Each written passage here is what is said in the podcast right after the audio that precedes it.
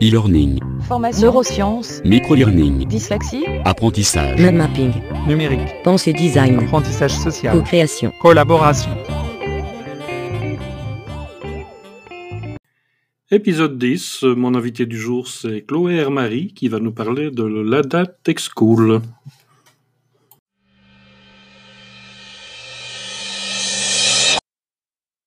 Chloé Hermary, bonjour. Je suis vraiment, vraiment ravi de t'accueillir ici, d'autant plus ravi que tu veux nous parler aujourd'hui de l'ADA Tech School et qui est une euh, concrétisation d'une des solutions que préconisait justement Isabelle Collet dans le, le numéro précédent. Donc, est-ce que tu peux te présenter en quelques mots et nous dire quel est ton parcours? Oui, bonjour Marco, merci de me recevoir. Donc moi c'est Chloé Hermary, j'ai 25 ans. Je suis la CEO et fondatrice de Adatech School, euh, comme tu le disais. Euh, donc une école euh, de code dont la, mission est de, bah, de réinventer en fait ce modèle afin qu'il soit plus inclusif et plus accessible, particulièrement auprès des femmes. Donc on a dire que c'est une, école de code d'un beau genre. C'est à peu près ça pour, ma présentation. Ok, en fait, moi j'aime beaucoup le slogan qui est Ada Tech School, l'école qui casse les codes. Parce qu'en fait, une école de, de codage, mais qui effectivement a une dimension féministe. Donc je suppose que Ada, c'est pas par hasard non plus le, le nom de l'école? Non, absolument, c'est bien vu. Effectivement, ça, on, a, on a pris le prénom de euh, la comtesse de euh, Ada, Ada Lovelace euh, et, qui, euh, et qui en fait est considérée comme euh, un petit peu la, la mère de la programmation euh, puisque c'est elle qui a inventé, non pas, alors, sur- pas sur un ordinateur à l'époque, parce que c'était euh, c'était au XVIIIe Mhm. siècle, mais euh, qui a inventé en fait le premier algorithme de l'histoire, donc c'est-à-dire euh, la logique algorithmique, euh, le premier calcul al- algorithmique. Ouais, C'était pour la, la machine de Burbage, si mes souvenirs sont bons. Absolument. Mhm. Quelle est la spécificité de d'Ada Tech School? Parce que j'ai vu que vous vous euh, présentiez comme, euh, à la fois comme école féministe et Mhm. comme euh, école inclusive. Donc, qu'est-ce que vous mettez derrière ces, ces deux termes? D'abord, féministe. Pourquoi féministe? Ouais. Pourquoi féministe? Parce qu'on s'est créé par euh, volonté de, donner plus de place euh, aux femmes dans ce monde de la tech. Vous n'êtes pas euh, inconnu avec l'idée, avec le fait que bah, aujourd'hui, que ce soit dans les équipes techniques ou que ce soit dans les écoles, on est sur un ratio d'à peu près 10-15% de femmes versus 85-90% d'hommes. Euh, donc le- la mission à l'origine, c'était de laisser plus de femmes, c'était de pouvoir laisser la- l'égalité homme-femme prendre place au sein du, du monde de l'informatique ou reprendre sa place au sein du monde de l'informatique. Oui, parce que dans Euh, les années 80, on avait presque une parité entre hommes et femmes euh, Oui, dans bah l'industrie numérique. hein. Donc, et ça n'a Bah, fait que décroître depuis. Donc. Absolument, absolument. Et en fait, pourquoi justement euh, il y a eu cette décroissance? Parce que le monde de l'informatique, enfin l'informatique est devenu un secteur capitalistique euh, qui euh, faisait de l'argent, qui était considéré soudainement au centre de l'entreprise comme un- une véritable opportunité, donc du coup qui, on va dire, est sorti de la perception un petit peu secrétaire, euh, fonction support qu'elle avait avant, donc du coup qu'on laissait euh, euh, avec plaisir aux femmes, pour avoir du coup un, aspect beaucoup plus créateur de valeur et beaucoup plus voilà, capitalistique. Et donc du coup, comme de par hasard, on s'est revu avec un, shift où les hommes se sont soudainement réintéressés à, l'informatique et, euh, a été pris d'assaut. Du coup, alors on voit, là aussi la, la- ce shift mieux parce qu'en fait, il y a eu aussi beaucoup plus de personnes qui sont orientées dans l'informatique qui étaient des hommes et donc du coup, les femmes, la- por- le, nombre de femmes restant, en fait, le- le- elles se sont retrouvées complètement diluées, euh, en termes de pourcentage dans les, euh, en tant que membre de- des équipes techniques. Et donc du coup, en fait, ça, ça m'amène à pourquoi on s'est appelé féministe Parce que en fait, il y a une véritable question de stéréotype, de place de la femme en fait derrière cette question de la place de la femme dans l'informatique.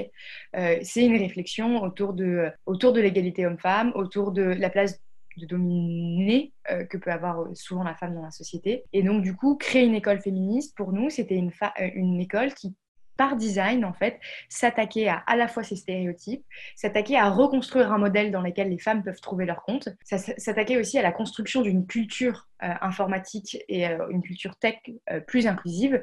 Et donc, construire une école féministe, ça voulait dire réinventer l'école dans toute sa chaîne de valeur, pas se poser juste des questions sur qu'est-ce qu'on peut corriger, euh, mais qu'est-ce qu'on peut réinventer comme modèle euh, pour qu'il soit véritablement euh, plus inclusif euh, et euh, du coup féministe euh, pour, euh, pour euh, l'informatique. Ok, mais quand vous dites euh, inclusive, ça ne veut pas dire uniquement pour les femmes, ça veut dire aussi que c'est ouvert à tout le monde, euh, y compris à Mhm. des gens qui au départ n'ont aucune formation dans le domaine technique euh, ou numérique. Oui, absolument. D'ailleurs, le, féminisme au sens large euh, se pose beaucoup plus de questions sur. Euh, enfin, se pose des questions. Les, réflexions féministes sont des réflexions autour de la, des femmes, mais aussi autour de la masculinité, en fait. c'est des mhm. réflexions autour des, stéréotypes de genre. C'est ce qu'on ce qu'on essaye exactement de faire. C'est une école féministe ne veut pas dire une école que pour les femmes. Ça veut dire une école différente, une école qui propose une façon de voir la société différemment. et donc, du coup, on a effectivement une école qui est mixte. On reçoit 70% de candidatures de femmes mais euh, nous, sommes, nous sommes mixtes. Et d'ailleurs, ce qu'on a vu en fait en créant euh, cette école avec ses valeurs féministes, mais ses valeurs aussi euh, de bienveillance, ses valeurs de pédagogie alternative, ben, en fait, on a une ouverture à la diversité au sens large, parce que ce qu'on voit aujourd'hui dans notre corps étudiant, ce sont, c'est une diversité d'origine sociale, c'est une diversité d'origine raciale, c'est une diversité aussi d'origine, d'orientation sexuelle. En fait, on, se retrouve avec une représentation de, quand même, de euh, beaucoup de personnes qui se considèrent comme en minorité aujourd'hui dans les écoles d'informatique euh, actuelles. Oui, c'est vraiment le, féminisme euh, intersectionnel qui finalement s'ouvre à d'autres, à d'autres minorités qui se reconnaissent justement dans les valeurs que, défend le féminisme Exactement. Dans, les modèles que défend, que défend le féminisme. Absolument. Mhm. Alors, j'ai vu que vous aviez aussi une méthode pédagogique très, très particulière parce que j'ai eu l'occasion de, de suivre justement à cause du coronavirus, je vous avais lancé des classes, des classes virtuelles. Mhm. J'ai eu l'occasion de, de, participer, je pense que c'était la première classe virtuelle. Et euh, j'ai vraiment beaucoup aimé votre modèle pédagogique. là, j'ai vu votre modèle pédagogique en action et j'ai reconnu pas mal de, de principes que moi j'essaie de mettre en place dans mes propres formations. Et donc, est-ce que tu peux nous parler plus précisément de, de votre méthode pédagogique? Ouais. Alors, l'idée du modèle pédagogique à l'origine, qui du coup pour moi est un modèle inclusif, c'est l'idée de se dire qu'aujourd'hui l'école, donc pour ça une certaine de ses vocations aussi, euh, on va dire industrielle, euh, a défini le fait qu'en fait euh, on arrivait, quand on arrivait à l'école, on avait défini une courbe de progression qui devait être la même pour tout le monde. Donc qu'est-ce que ça crée cette courbe de progression? Ça crée que certaines personnes se sentent en retard par rapport à cette courbe de progression, quand d'autres peuvent se sentir en avance. En fait, nous, ce qu'on essaye de repenser, c'est pas l'école comme cette espèce de structure rigide et descendante, mais comme un cadre, un environnement dans lequel euh, chacun des apprenants va pouvoir euh, progresser et avancer à son, rythme et s'approprier l'école. Donc, euh, pour nous, c'était de recréer un modèle pédagogique qui laisse place à l'individualité, à l'apprentissage actif, engagé des apprenants, qui laisse place aussi à en fait au niveau asynchrone, euh, véritablement. D'ailleurs, peut-être que quand vous mhm. avez fait la, la classe, en fait, euh, nous, on ne demande pas les niveaux à l'origine, on dit que c'est ouvert à tout le monde. Et il y a des personnes qui, qui, qui savent un petit peu et des personnes qui ne savent pas. Et c'est pas grave, en fait, on considère que c'est aussi comme ça qu'on crée une richesse et que du coup, c'est plus considérer les en retard, enfin, en tout cas, les, ceux qui sont en dessous de la courbe de progression en retard et ceux qui sont au-dessus en avance, mais comment, en fait, l'un et les autres peuvent bah, s'appuyer. Euh, véritablement sur les niveaux disparates pour pouvoir bah, mieux acquérir leurs compétences à leur, à leur niveau d'autonomie. Donc ça, c'est à peu près, le, on va dire, la philosophie qu'il y a derrière. Laisser une école euh, où euh, l'apprentissage se fait par la pratique, dans un mode actif, où du coup l'échec n'est pas dramatisé, euh, l'erreur n'est pas dramatisée. Au contraire, on apprend autant de ses erreurs qu'on apprend de ses succès c'est un truc quand même qu'on voit beaucoup aujourd'hui en, entrepreneuriat, test and learn, etc.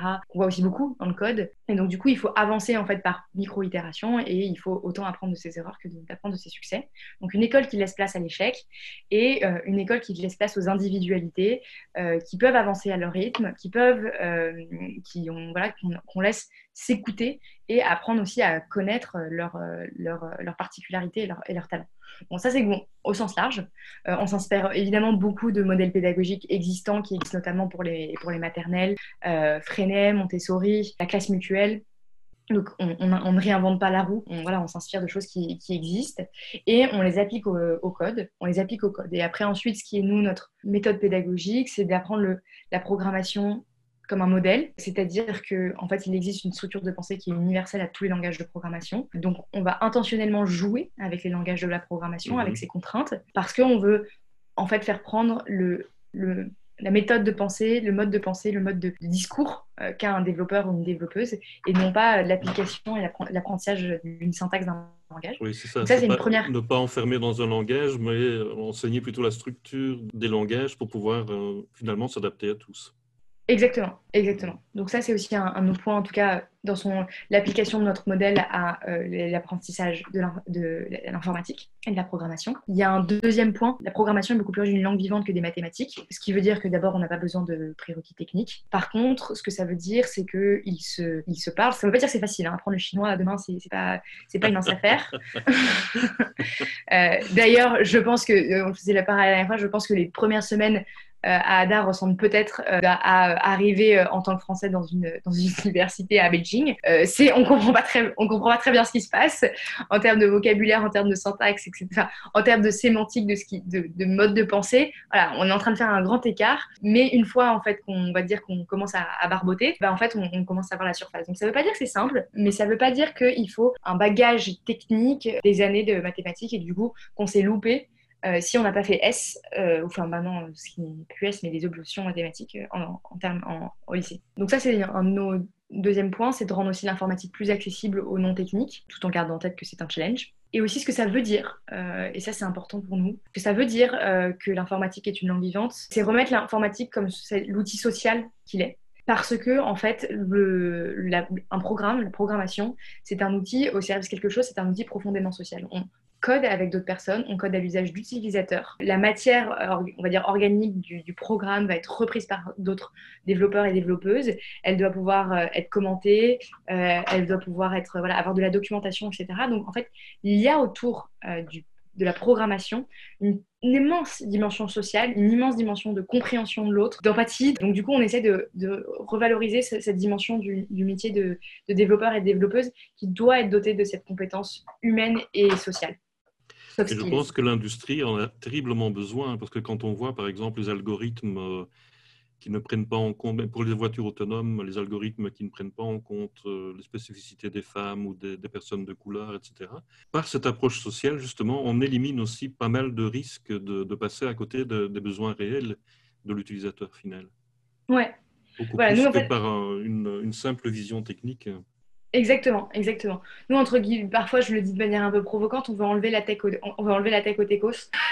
c'est pas, c'est pas leur enlever, mais c'est que ça ne soit plus que leur apanage, que ça soit plus que je comprends vraiment pas ce qui se passe, qu'on ait plus cette espèce de complexe aussi de ah bah moi, vous savez, mhm. je comprends rien. Et on veut, on veut enlever ça, on veut enlever cette espèce de complexe et de peur et de aussi de parce que c'est un truc qui, qui, est beaucoup apprécié aussi parfois des techniciens d'utiliser un langage technicien, de montrer que eux on... se comprend entre nous, mais on a voilà, hmm. voilà, exactement.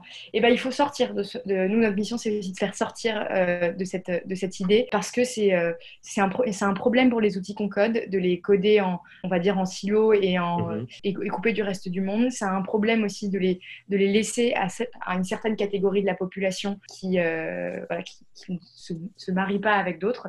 Donc voilà, c'est sortir, on va dire, c'est enlever la tech au técos ce que tu dis là, ça va très loin parce qu'en fait, c'est aussi ramener le, numérique à la démocratie. C'est aussi ce que dit euh, Cathy O'Neill dans, son livre sur les algorithmes, c'est qu'effectivement, ils sont contrôlés par une élite qui les garde jalousement, qui, euh, qui dit mais de toute façon, c'est pas la peine que vous vous y intéressiez, vous n'y comprendrez rien, etc. Et donc, se développe tout à fait en marge des processus démocratiques des, choses qui finalement vont avoir un impact terrible sur nos vies, ben, que ce soit l'accès au crédit, l'accès à l'éducation, etc., mais qui sont en fait des boîtes opaques, contrôlées. Mm. Et, je ne suis même pas sûr d'ailleurs que tous ceux qui, euh, qui sont aux commandes de ces, de ces, entreprises comprennent vraiment le fonctionnement des algorithmes qu'ils utilisent. Dans, les, banques, en tout cas, c'est clair, euh, les, le CIO des banques ne comprennent plus les modèles mathématiques euh, qui sont appliqués aux, algorithmes. Et là, on est dans des, des situations extrêmement dangereuses. Ouais. Et du coup, tu fais, un, tu fais le lien euh, très, euh, de manière de manière spontanée, parce que du coup, c'est évidemment ce qu'on a vu s'approcher. Alors, moi, j'avais, dans la conception de cette école, j'avais une envie de redonner aussi euh, du sens à l'éducation, et notamment du sens par rapport aux défis sociétaux de demain, en fait. Donc, du coup, il y avait cette dimension voilà, de réflexion autour du sens et de l'impact que j'avais. Voilà, elle est directement par ça. C'est une fois en fait qu'on euh, remet cette dimension humaine, en fait directement on se, on, se, on se, trouve à, à, réfléchir à l'impact des technologies. Et donc du coup, moi n'étant euh, pas, je l'ai pas précisé en présentant, mais moi j'ai pas un, background euh, technique. J'ai fait la rencontre aussi de qui est très présente à, ADA, en tout cas par culture, euh, de la dimension euh, logicielle libre euh, et d'open source, qui vient voilà, aussi dans cette, dans cette, dans cette vague-là. Voilà. donc je pense qu'il y a ADA aussi au sens large et qui est un mouvement de, bah, voilà, de, société quand même qu'on peut voir dans la communauté open source, dans la, dimension aussi startup à impact, tech for good, etc. Tout ça, ce sont des réflexions aujourd'hui qui sont autour de que fait-on des technologies et comment les rend-on plus éthiques, plus justes, plus porteuses d'impact pour les défis sociétaux de demain. Ok, moi une chose que j'ai beaucoup aimé aussi dans, dans, cette classe virtuelle, et c'est une chose sur laquelle je travaille énormément dans mes propres formations, c'est la formation par les pairs. Mm. Et, euh, parce qu'il y avait une animatrice euh, principale de, de, la classe virtuelle que je salue au passage, d'abord pour sa bienveillance et euh, pour le fait qu'elle n'a jamais perdu le fil. il, y avait, il, y avait, effectivement des niveaux extrêmement disparates. Il y, avait, euh, il y a eu à un moment donné un, souci technique avec un des programmes. Et elle n'a jamais perdu le fil de, de, ce qui se passait. Et elle a toujours euh, réagi avec une bienveillance extraordinaire. Donc vraiment, chapeau à, à cette dame. Et puis, euh, les, les, présentations des, des, techniques et des programmes, elles ont été faites par des, non pas par des, comment dire, les formateurs, mais par des participants. Ce sont des participants qui, euh, qui, nous ont montré comment fonctionnait le code, qui nous ont posé des questions, qui nous ont encouragés, etc. Et je trouvais ça assez... Et on sent que ce n'est pas quelque chose qui a été fait juste pour la classe virtuelle, mais que c'est une pratique courante et que, effectivement, mais ceux qui sont plus en avance peuvent faire un coup de pouce euh, ou carrément former ceux qui, euh, ceux qui viennent d'arriver, etc. Et je trouve que la formation par les pairs, moi, j'y crois beaucoup. Ouais. Parce que quand on reçoit un conseil de quelqu'un qui est dans la même situation que soi, ça a un autre impact que si ça vient du formateur qui, lui, a un autre statut, une autre, une autre situation, etc. Donc, j'ai beaucoup aimé cette dimension-là. Pour moi, la, formation par les pairs, c'est très, très, très riche, effectivement, parce que ça nous permet, euh, c'est d'ailleurs euh, ce que euh, dans l'enseignement mutuel, c'est au cœur, au cœur de ça, en fait, c'est comment quelqu'un qui alors pas un un encadrant ou un, professeur donc va pouvoir nous transférer ce qu'il a compris avec avec ses mots et c'est d'ailleurs très très bénéfique pour la personne qui explique comme pour la personne. Oui, c'est euh, extrêmement formateur pour euh, la personne qui explique aussi. Il doit être encadré cette, euh, cet apprentissage par les pairs parce que tous les pairs ne sont pas formés à forcément à, à, des feedbacks construits mhm. et bienveillants. Donc ça, c'est aussi quelque chose qu'on essaye de faire parce qu'en en fait, ça se forme. On, doit être formé aussi à pouvoir mhm. encadrer.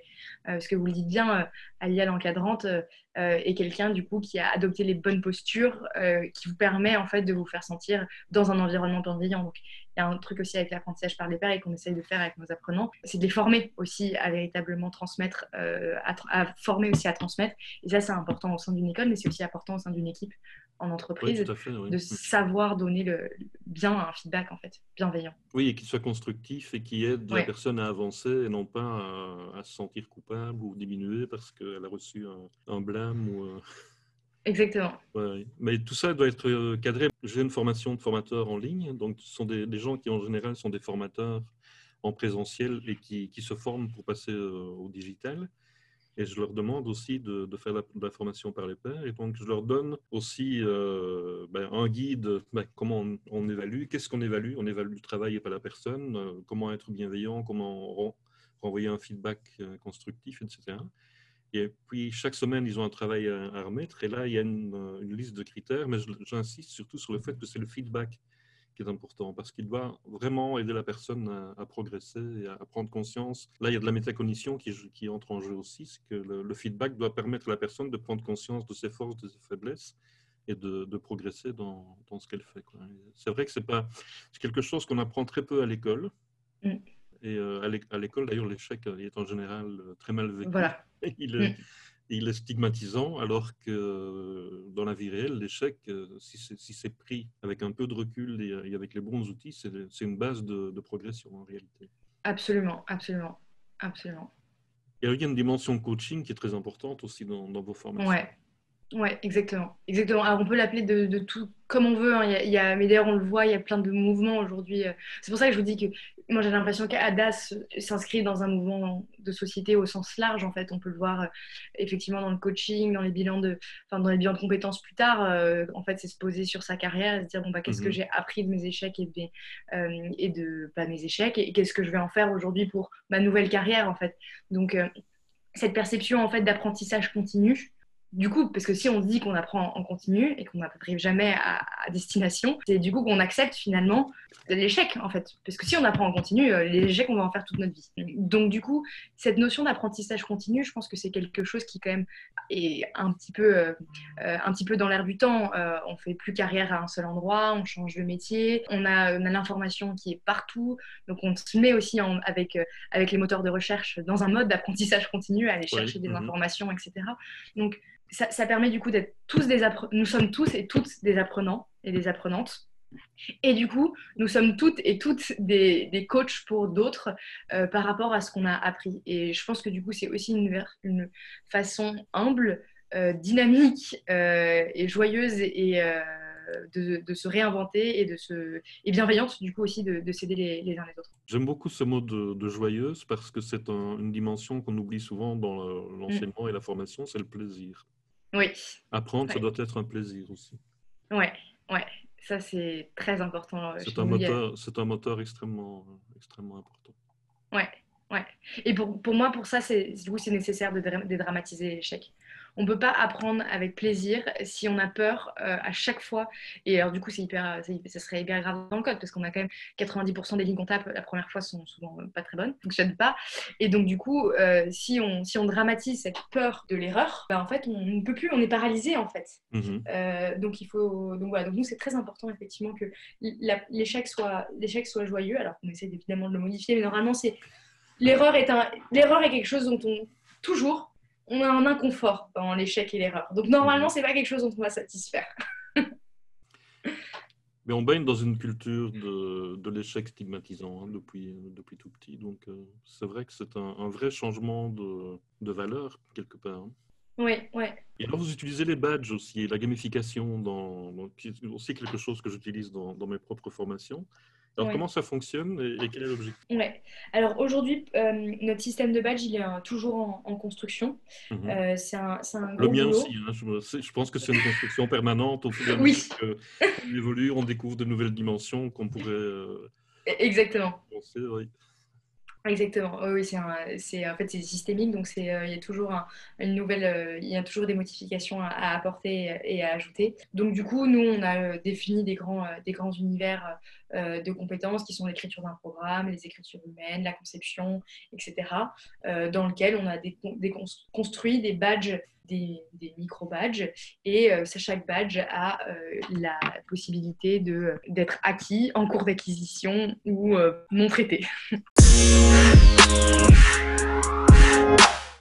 Et alors, comment ça marche pour s'inscrire? Est-ce qu'il y a des sessions? Est-ce qu'on peut s'inscrire quand on veut ou... Ouais, alors, du coup, ça c'est euh, ça c'est quelque chose aussi un peu de particulier chez nous. On a trois rentrées par an. On a une rentrée euh, début octobre, on a une rentrée début février et on a une rentrée fin avril, donc euh, un petit peu avant les, débuts des ponts de mai qu'on a qu'on a apprécié cette année. Donc on a trois rentrées par an. L'idée est qu'en fait, il y a, on vous rejoignez à ces rentrées une communauté. Donc il n'y a pas de bah, pas de classe. Hein. De toute manière, comme il y a, mhm. tous les, cours sont pratiques, il n'y a pas de classe où vous allez être assis en rang. Donc tout le monde va rejoindre le flot de la communauté en route. Comme on disait, il y a des niveaux asynchrones et des niveaux hétérogènes. Donc, de toute manière, euh, vous serez avec d'autres niveaux hétérogènes. Tout le monde a des niveaux, mhm. niveaux hétérogènes. Et vous, du coup, euh, comme vous aurez commencé votre formation, donc une formation qui est dans l'école en 9 mois, et ensuite un an en alternance, vous commencerez votre 9 mois en décalé, vous finirez votre 9 mois en décalé, euh, du coup, 3 mois après la promotion d'avant, etc. Et puis, vous partirez du coup en alternance en décalé. Donc, du coup, on a trois aussi départs en alternance par an, au même, du coup, de, du même fait. Voilà, donc du coup, nous, pareil, c'est un petit peu, euh, c'est, là, c'est inspiré aussi de, de Montessori. Euh, Montessori, mhm. les petites, euh, moyennes et grandes maternelles sont ensemble. Bon, là, donc, c'est des, classes de trois mois et, et, tous les âges se, marient. Mais en tout cas, du coup, les, les promotions par an sont ensemble et s'entraident et évoluent ensemble. donc, vous rejoignez véritablement une communauté. C'est pas vous rejoignez une classe ou vous rejoignez, vous rejoignez mhm. une communauté avec une date d'entrée et une date de sortie. Mais, euh, c'est beaucoup plus large que, que l'univers de la classe finalement. Exactement. D'ailleurs, le lieu. Ouais. Avec plus d'opportunités, du coup, de rencontrer des gens avec qui on a des affinités ou euh, exactement, des, des, projets qui vous intéressent. Exactement.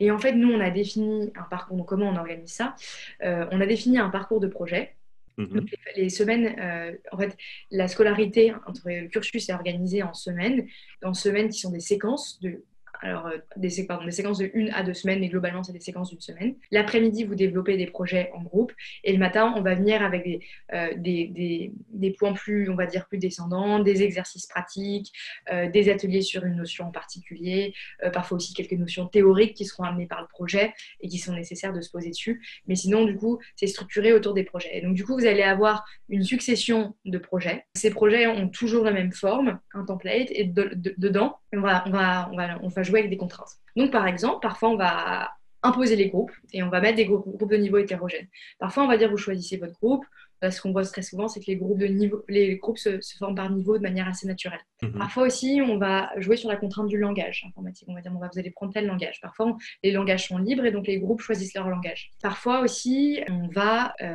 je, ah oui, et, ensuite, pardon, ça c'est pas une, contrainte, on laisse, euh, il y a trois, par ces projets, il y a trois niveaux de choix.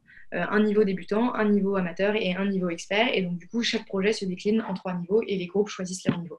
Donc, c'est un petit peu comme ça que ça, se fait. C'est en fait, c'est une liberté qui est cadrée, évidemment. C'est ce que j'essaie d'expliquer du coup en début. C'est on, a, on construit un cadre dans lequel les personnes vont pouvoir aller puiser des ressources et vont pouvoir trouver un, voilà, un, un, cadre suffisamment flexible pour le trouver, on va dire, euh, de manière assez personnalisée, euh, assez personnalisée, individualisée pour, pour elles. Oui, en fait, c'est une progression individuelle, mais dans un cadre communautaire, et donc euh, ça permet de tirer les bénéfices de l'un et de l'autre. Exactement. Mhm. C'est l'idée. Et euh, donc, ça dure euh, deux ans, en fait. Et deux ans, deux ans, c'est pas trop long pour, pour vos participants? Alors, ce que vous voulez dire, c'est s'ils si, s'ennuient? non, non, non, non, dans, un, dans un environnement pareil, s'ils s'ennuient, alors c'est désespéré. Ils sont trouver un endroit où ils s'amusent. Euh, non, non, ce que je veux dire, c'est que bon, ils ont peut-être envie d'entrer sur le marché du travail plus, plus rapidement. Et en mm. fait, il y, a, il y, a, une partie en alternance, donc ça veut dire, mais comment est-ce que les entreprises sont choisies alors pour l'alternance? Comment est-ce que ouais. quand ils arrivent Ouais, aujourd'hui, donc, donc effectivement, il y a 9 mois dans la formation et un an d'alternance. Euh, nous, les 9 mois dans la formation, c'est ce qu'on considère être nécessaire aussi pour pouvoir leur donner un bagage technique suffisant. Voilà, c'est une formation qui est généraliste euh, à ADA d'informatique. Euh, 9, 9, mois, c'est pas très long hein, par rapport à ce qu'on peut voir dans des écoles d'ingénieurs. Euh, on est plus sur informatique BTS. Mais donc 9 mois, c'est ce qu'on juge être nécessaire pour pouvoir leur donner un bagage euh, suffisant pour pouvoir entrer en confiance, avoir pris les bons réflexes et pouvoir voilà, entrer en confiance euh, en, entreprise en alternance, même si en alternance, ils sont quand même encore en formation. Hein. Donc sous la forme d'alternance où ils sont 4 jours en entreprise et un jour à l'école. Et là, comment du coup votre question, c'était comment on choisit les, les, euh, entreprises. nous aujourd'hui, donc on est contactés par beaucoup d'entreprises qui ont des réflexions autour de la diversification de leurs équipes. On essaye de faire un... Donc déjà, on essaie de voir si c'est au-delà de... Il nous faut, notamment, c'est la question souvent qu'on dit, il nous faut plus de femmes, il nous faut plus de femmes. ok, il nous faut plus de femmes. Et qu'est-ce que vous faites concrètement pour euh, attirer plus de femmes? Est-ce que vous avez commencé à travailler sur pour est-ce que vous avez conscientisé aujourd'hui la situation de la femme dans l'informatique, des femmes du coup dans vos équipes probablement Est-ce que vous avez démarré des, des, changements dans votre des changements des politiques au sein de votre organisation, des politiques d'inclusion? Euh, À nouveau, on parle de politique d'inclusion, c'est au sens large, hein, c'est pas seulement euh, mhm. recruter plus de femmes, c'est peut-être mettre les congés paternité, c'est peut-être pouvoir permettre le télétravail, enfin ce qu'on entend aussi comme politique interne de voilà inclusive qui permettent d'avoir des équipes euh, plus équilibrées qui fonctionnent mieux. Et donc, du coup, nous, aujourd'hui, on sélectionne des entreprises avec lesquelles on travaille, euh, avec lesquelles on réfléchit euh, sur ces sujets, avec lesquelles aussi on va, faire intervenir au sein de notre cursus euh, sur leur domaine d'expertise, etc. Et donc, du coup, on essaye de tisser des liens, euh, on va dire, assez resserrés sur les réflexions autour des comportements, les réflexions autour des biais, les réflexions autour des organisations et les réflexions autour aussi voilà, de, euh, bah, des exigences techniques, tout simplement, pour mhm. que nous, on, soit plus, on soit plus adaptés aux besoins des, recruteurs et recruteuses. D'accord.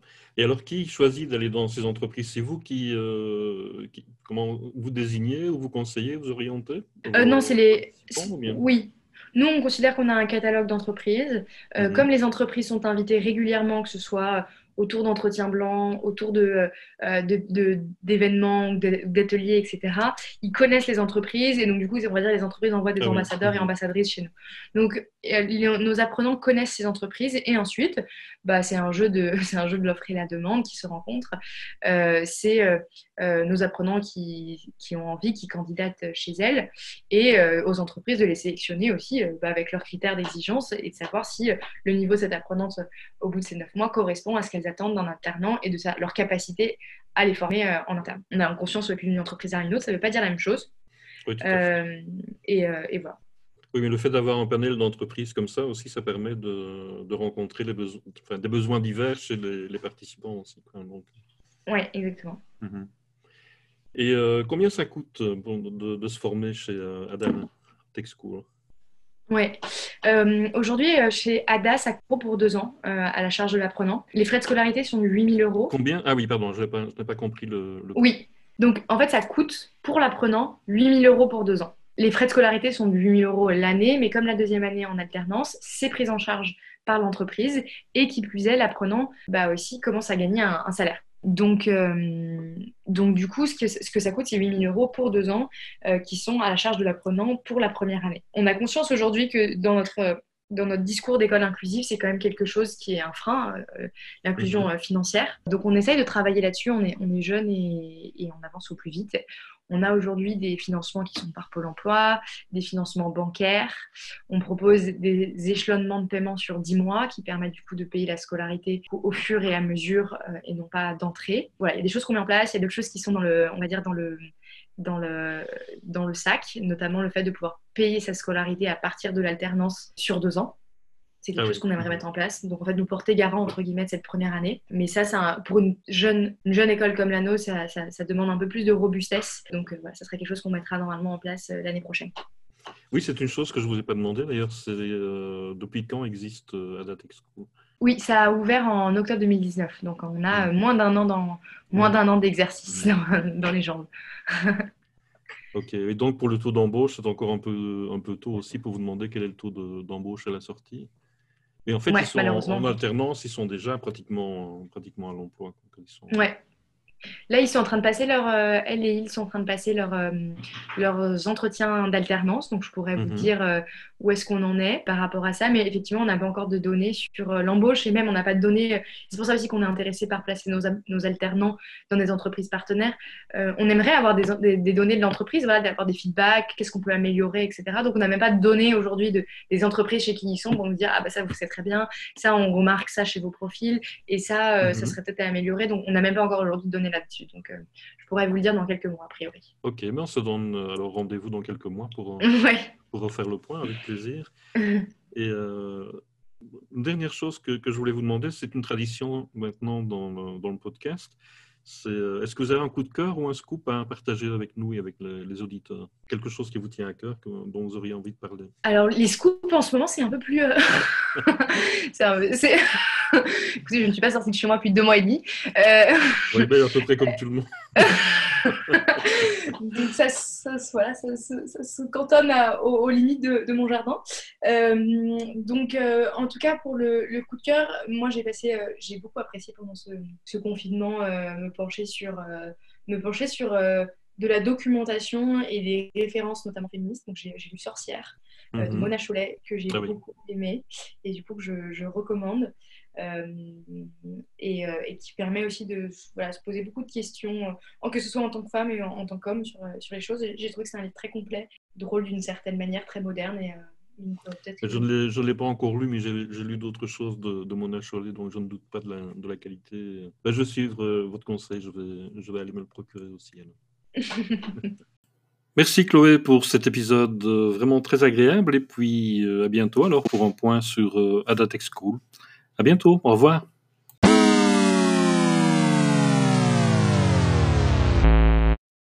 Cet épisode est à présent terminé, donc euh, retrouvez-nous lors d'un prochain épisode sur la boîte à outils du formateur.